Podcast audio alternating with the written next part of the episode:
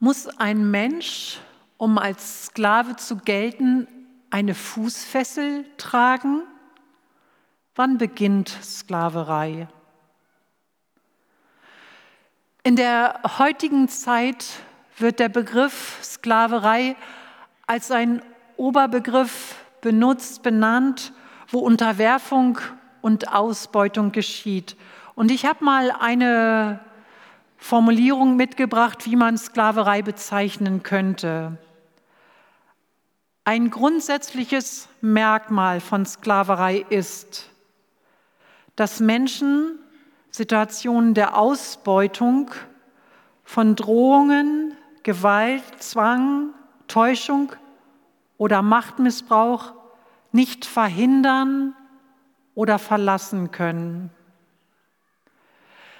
Ihr merkt schon an dieser umfänglichen Beschreibung, dass es gar nicht so leicht ist zu beschreiben, zu bezeichnen, abzugrenzen, was Sklaverei ist.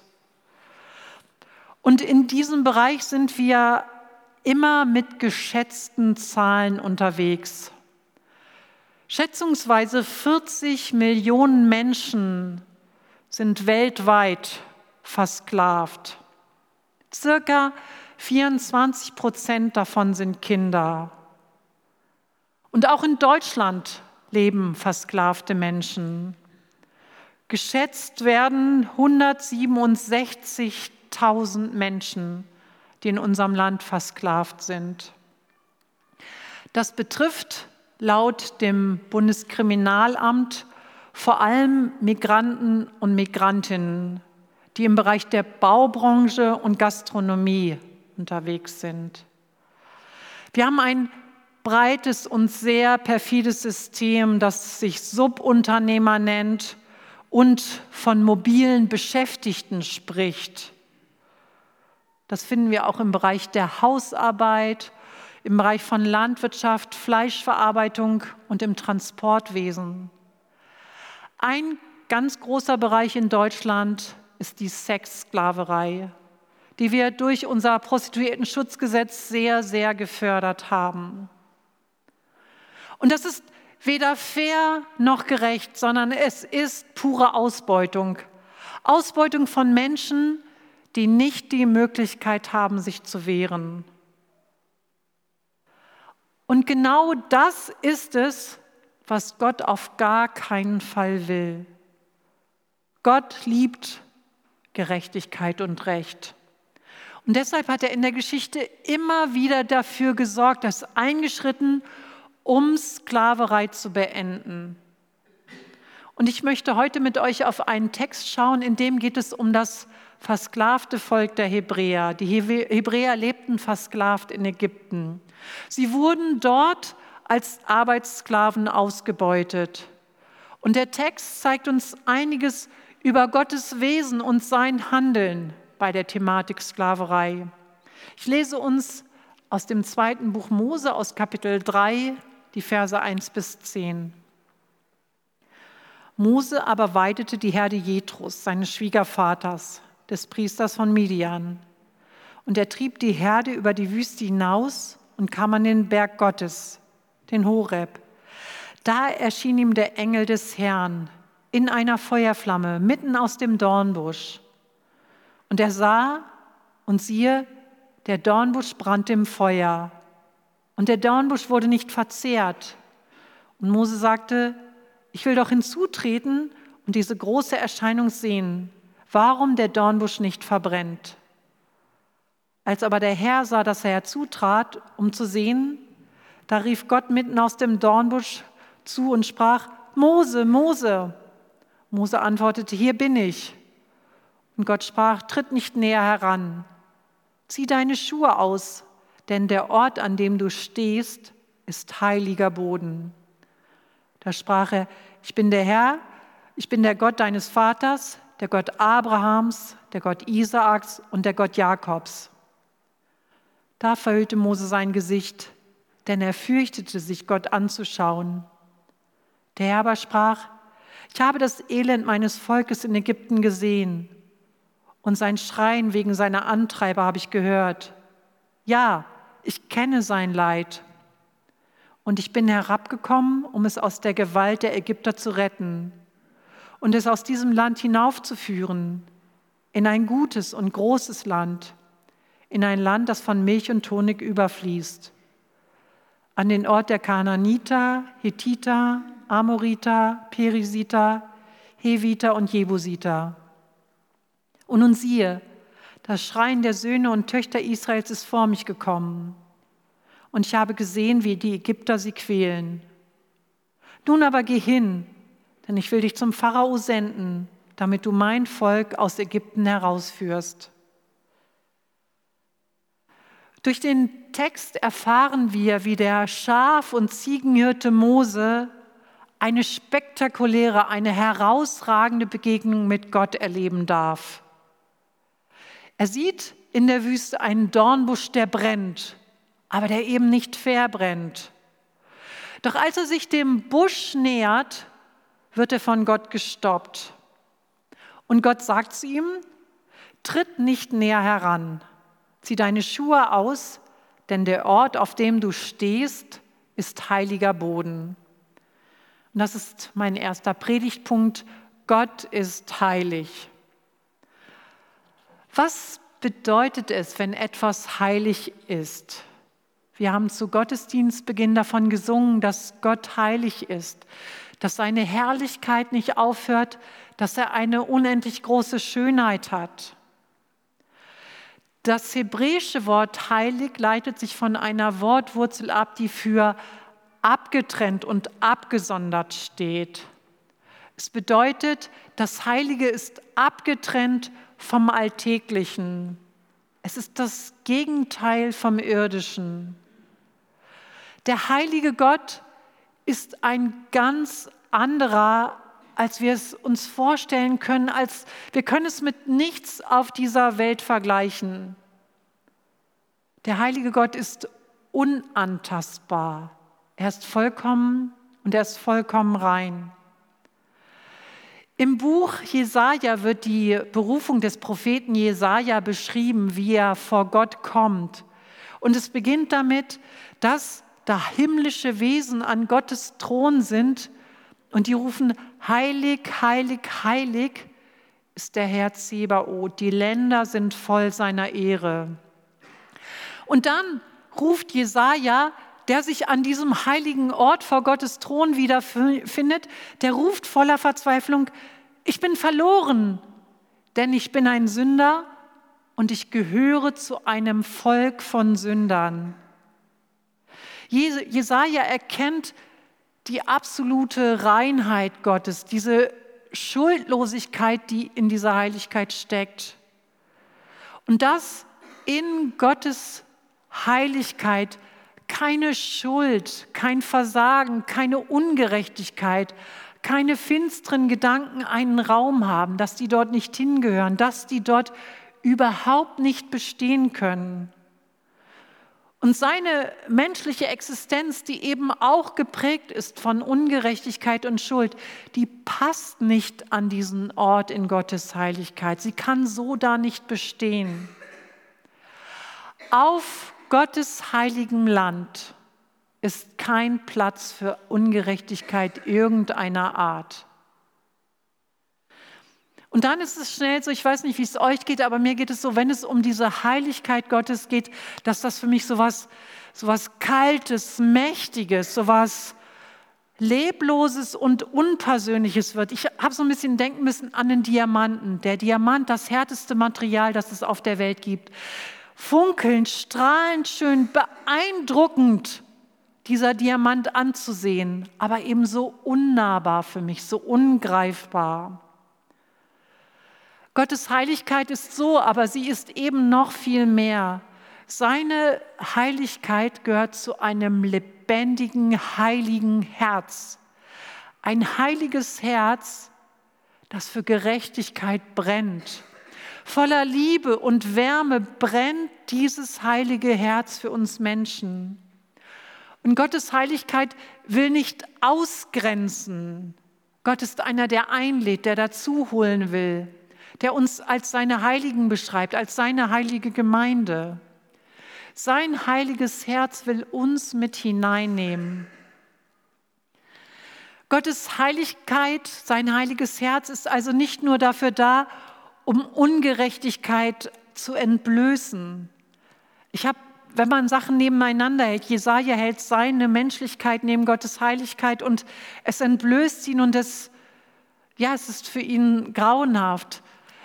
Bei diesem Thema Vergleichen musste ich dran denken, wenn ihr einen weißen Mundschutz habt, stellt euch vor, ihr weißer Mundschutz und ihr fahrt Tag für Tag Bus, der steckt in meiner Tasche und holt ihn halt jedes Mal wieder raus, ist ja in Ordnung. Und irgendwann entscheidet ihr euch, einen neuen weißen Mundschutz zu nehmen. Und dann habt ihr den alten in der Hand und den neuen in der Hand. Und plötzlich seht ihr sie nebeneinander und denkt, was ist der alte für ein Schmuddelding? Und wenn Gottes Heiligkeit nur dafür da wäre, uns zu entblößen als Schmuddelkinder, dann ist es einfach zu kurz gegriffen. Gottes heiliges Herz will viel, viel mehr erreichen. Sie möchte, Gottes heiliges Herz möchte die Ungerechtigkeit verbrennen und möchte dafür sorgen, dass kein Raum mehr bleibt für Ungerechtigkeit. Und deshalb, wer bereit ist, sich Gottes Heiligkeit auszusetzen, sich in Gottes Heiligkeit hineinbegibt, dem wird es die Schuhe ausziehen, weil sich sein Herz verändert, weil das Herz neu anfängt wahrzunehmen, weil es plötzlich erkennt, das ist Unrecht und das will ich nicht mehr. Gottes heiliges Herz sorgt dafür, dass unser Herz schöner wird und sich ändert. Und damit zu Punkt 2. Gottes heiliges Herz ist mitfühlend. Gott sagt zu Mose, ich habe das Elend meines Volkes in Ägypten gesehen und sein Schreien wegen seiner Antreiber habe ich gehört. Ja, ich kenne sein Leid.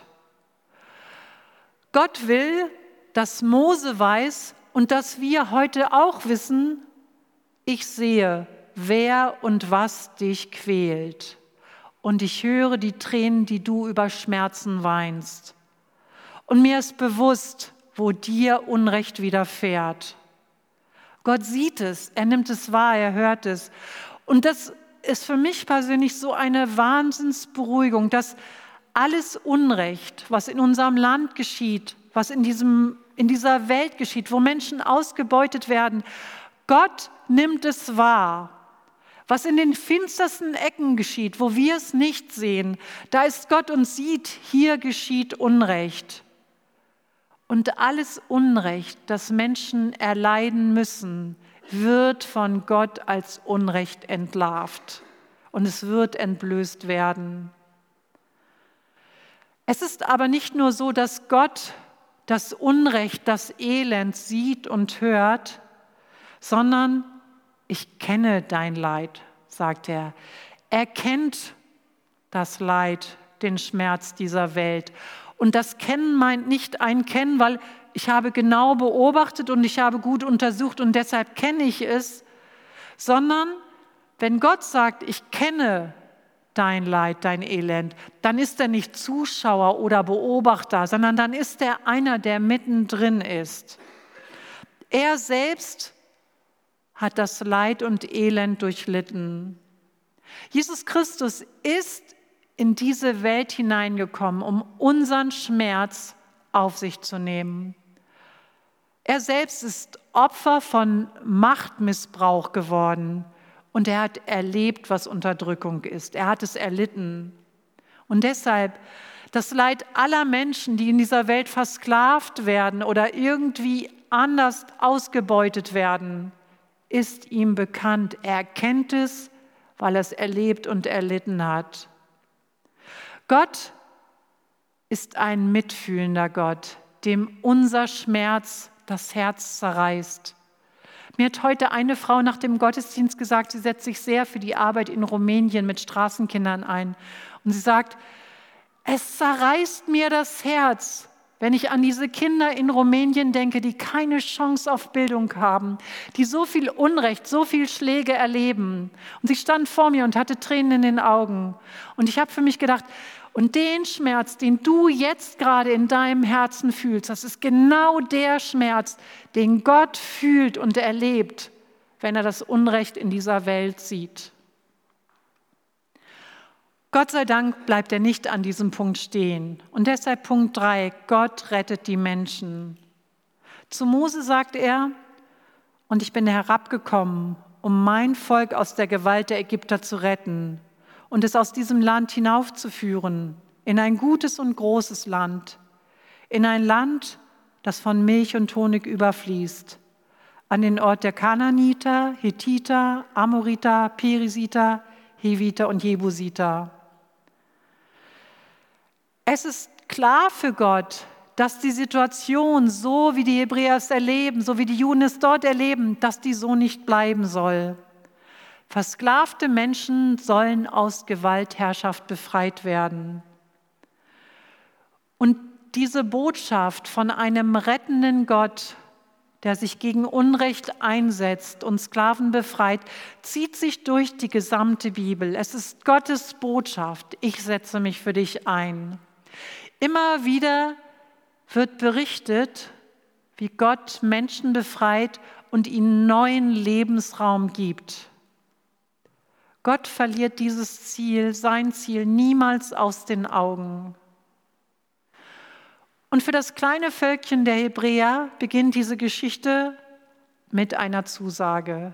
Gott gibt Abraham eine Verheißung. Er sagt zu Abraham, ich werde dich zum Stammvater eines großen Volkes machen und dir viel Gutes tun. Dein Name wird überall berühmt sein. Wer dir Gutes wünscht, den werde ich segnen. Wer dir aber Böses wünscht, den werde ich verfluchen. Alle Völker der Erde sollen durch dich gesegnet werden. Das war die Zusage, die Abraham bekommt, Stammvater eines großen gesegneten Volkes zu sein. Und dann 400 Jahre später ungefähr 400 Jahre später, ist der Zeitpunkt für Mose dran, dass er in diesem Plan Gottes seinen Platz einnimmt. Und Gott ist an keiner Stelle von seinem Ziel abgewichen und er ist immer wieder für sein Volk aktiv geworden. Er hat eingegriffen, er hat gerettet und er hat gesegnet. Und gleichzeitig müssen wir in dieser Geschichte mit einem Problem klarkommen. Und das geht um Gottes Zeitvorstellungen. Gott hat eine komplett andere Zeitvorstellung, wenn es um das Thema Retten und Segnen geht. Als Mose das Volk aus Ägypten herausgeführt hat, da hat er im Leben nicht gedacht, dass er 40 Jahre mit diesem murrenden Haufen durch die Wüste wandern muss. Und als Jesus zu den Jüngern zum Abschied sagt, siehe, ich bin bei euch alle Tage bis an der Weltende. Da werden die sich ganz sicher nicht vorgestellt haben, dass das über 2000 Jahre dauern wird, bis das Ende der Welt kommt. Gottes Maßeinheit für Zeit ist so anders als unsere. Und ein anderes Problem ist, dass Gott ganz andere Lösungsvorstellungen hat, wenn es ums Retten und Segnen geht, als wir es oftmals haben. Wir hätten uns vielleicht andere Lösungen gewünscht. Da verspricht Gott dem Mose, dass er das Volk in ein Land bringen wird, das von Milch und Honig überfließen wird. Das ist eine großartige Zusage. Aber dann setzte das Kleingedruckte hinterher. In dem Land leben bereits Kananiter, Hethiter, Amoriter, Perisiter, Heviter und Jebusiter. Das bedeutet doch vorprogrammierten Stress. Wenn da doch schon in diesem Land so viele Volksgruppen leben, da werden wir doch miteinander Streit und Stress kriegen. Das kann doch nicht gut gehen. Und so war es auch zu vielen Zeiten immer wieder. Das Volk der Juden hat immer wieder um seine Existenzberechtigung kämpfen müssen. Damals bis heute. Und es ist ein großartiges Wunder Gottes, dass 1948 der Staat Israel gegründet wurde. Wir können also auf der einen Seite festhalten, dass wir es mit einem Gott zu tun haben, der treu zu seinen Verheißungen steht und der immer wieder rettend eingreift, dass wir es mit einem Gott zu tun haben, der Ungerechtigkeit nicht duldet und niemals übersieht. Und auf der anderen Seite müssen wir akzeptieren, dass wir es mit einem heiligen Gott zu tun haben, dessen Lösungswege und Zeitvorstellungen für uns manchmal unbegreiflich sind.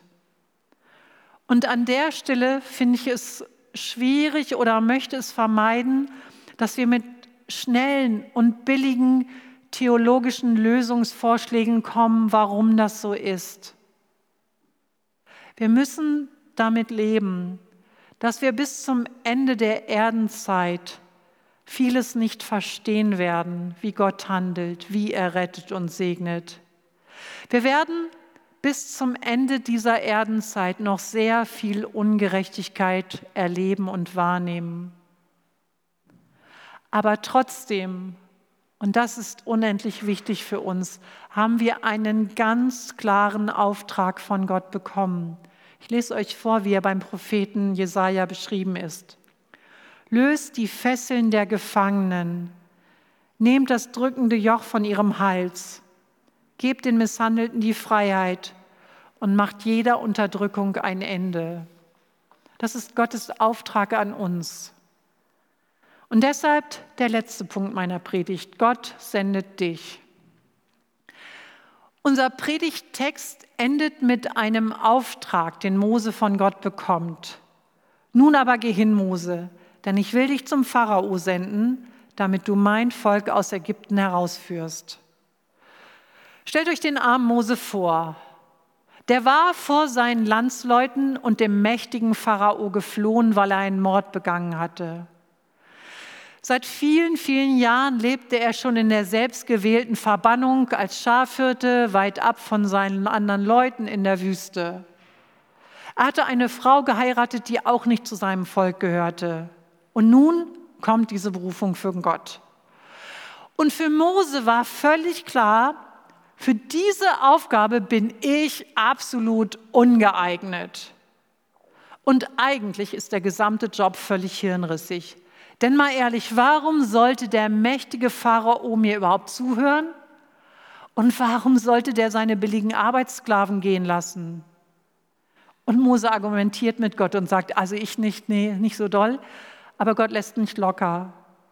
Gott ließ sich von Moses Einwänden nicht abbringen, denn für Gott war klar, Mose, du bist der Mann der Stunde und du bist für diese Aufgabe geeignet. Und ich bin bei der Mission Sklavenbefreiung an deiner Seite. Ich gehe mit dir, darauf kannst du dich verlassen. Gott hat wahrscheinlich für die wenigsten von uns solche besonderen Spezialaufträge. Aber ganz sicher gilt für jeden von uns, dass wir uns gegen Unterdrückung und Ausbeutung einsetzen sollen. Und ich möchte für uns ein paar Möglichkeiten aufzählen, wie wir das tun können. Und das beginnt damit, dass wir unsere Augen und Ohren öffnen, so wie Gott zu Mose sagt, ich habe es gesehen und gehört, welches Elend du erleidest. Dass wir unsere Augen und Ohren öffnen für die Ungerechtigkeit in unserer Gesellschaft. Dass wir Arbeits- und Sexsklaverei bewusst wahrnehmen und zum Thema machen und anklagen. Nehmt an Unterschriftenaktionen teil, wo sich gegen Unrecht eingesetzt wird, wo sich Menschen dafür einsetzen, dass unser Prostituiertenschutzgesetz in Deutschland endlich in das nordische Modell umgewandelt wird. An der Stelle vielen Dank an alle von euch, die mit unterschrieben haben vor den Sommerferien. Eine Petition, dass unsere Bundesregierung endlich evaluiert, was aus unserem Prostituiertenschutzgesetz eigentlich, was das in Deutschland an Schrecklichem bewirkt hat. Prüft, wenn ihr bei Reiseanbietern eine Reise bucht, was haben die eigentlich noch in ihrem Portfolio? Unterstützen die Sextourismus? Informiert euch, wie euer Geld angelegt ist, wenn ihr Ersparnisse habt. Und schaut, ob Gewinne entstehen durch Ausbeutung, die an anderen Stellen stattfindet. Kauft bewusst Produkte, die fair produziert und transportiert und verkauft werden. Da will heute unser Verkauf nach dem Gottesdienst einladen. Da stehen Mitarbeiter und Mitarbeiterinnen vom Grünen Gockel. Die haben total viel Ahnung und geben euch gerne sicher noch mehr Tipps. Und wenn ihr wollt, könnt ihr beim Grünen Gockel mitarbeiten. Da geht es ganz viel darum, wie kann diese Welt fairer werden. Als Gemeinde haben wir ein neues Diakonat gegründet und das heißt Schöpfungsverantwortung. Gott hat uns diese Schöpfung anvertraut und wir als Gemeinde wollen die Verantwortung wahrnehmen, dass es in Gottes Schöpfung fair und gerecht zugeht. Wir können mit unserem Geld helfen, indem wir an Organisationen spenden, die sich für Menschenrechte einsetzen, die sich dafür einsetzen, dass Menschen an anderen Stellen der Erde die Chance auf Bildung bekommen und ein selbstbestimmtes Leben. Denn Ausbeutung wird immer da verhindert, wo Bildung ist, wo Menschen eigene Möglichkeiten entdecken. Wir können selbst mitarbeiten bei Menschenrechtsorganisationen, bei der Micha-Initiative, bei IJM. Es gibt so viele gute Organisationen, die Gutes bewirken. Und als letzter Punkt und gleichzeitig die allergrößte Waffe gegen Ungerechtigkeit, das ist unser Gebet. Dass wir Gott bestürmen, dass wir ihn immer wieder daran erinnern, Gott, du willst Gerechtigkeit. Sorg du dafür, dass die Bordelle in der Blaubeurer Straße endlich geschlossen werden, dass in unseren Baubranchen fairere Arbeitsbedingungen sind, dass Kinder, die in der Textilindustrie ausgebeutet werden, frei werden, dass Sklaven in den Minen von Brasilien und dem Kongo, dass sie Freiheit bekommen. Gott, sorge du dafür, dass dein Wille in dieser Welt geschieht. Es ist die Aufgabe von uns allen, dass wir uns für Gottes Gerechtigkeit einsetzen. Denn Gott liebt das Recht und er hasst Ungerechtigkeit und Raub. Amen. Ich bete mit uns. Danke Gott, dass du so ein liebender Gott bist, der Recht will, der will, dass es in unserem persönlichen Leben gerecht zugeht, dass wir Gerechtigkeit erfahren. Und du bist ein Gott, der will, dass wir uns für Gerechtigkeit einsetzen. Und wir bitten dich, dass du uns da mit Mut und mit Fantasie ausrüstest, denn in diesem ganzen globalen System fühlen wir uns oft so hilflos. Schenk du uns, dass wir erkennen, wo unser Platz ist, wo wir uns für deine Gerechtigkeit einsetzen können. Und wir bitten dich für all die Menschen, die unter Ungerechtigkeit leiden, die ausgebeutet werden, dass du eingreifst dass du für Recht sorgst. Du bist ein Gott, der rettet und segnet. Und Jesus Christus, du hast dafür dein Leben gegeben. Und danke, Herr, dass wir mit der Perspektive der Ewigkeit unterwegs sind und dass irgendwann der Zeitpunkt kommt, wo alle Fesseln gelöst sind und wo alle Menschen Recht erfahren. Danke, dass du für uns bist. Amen.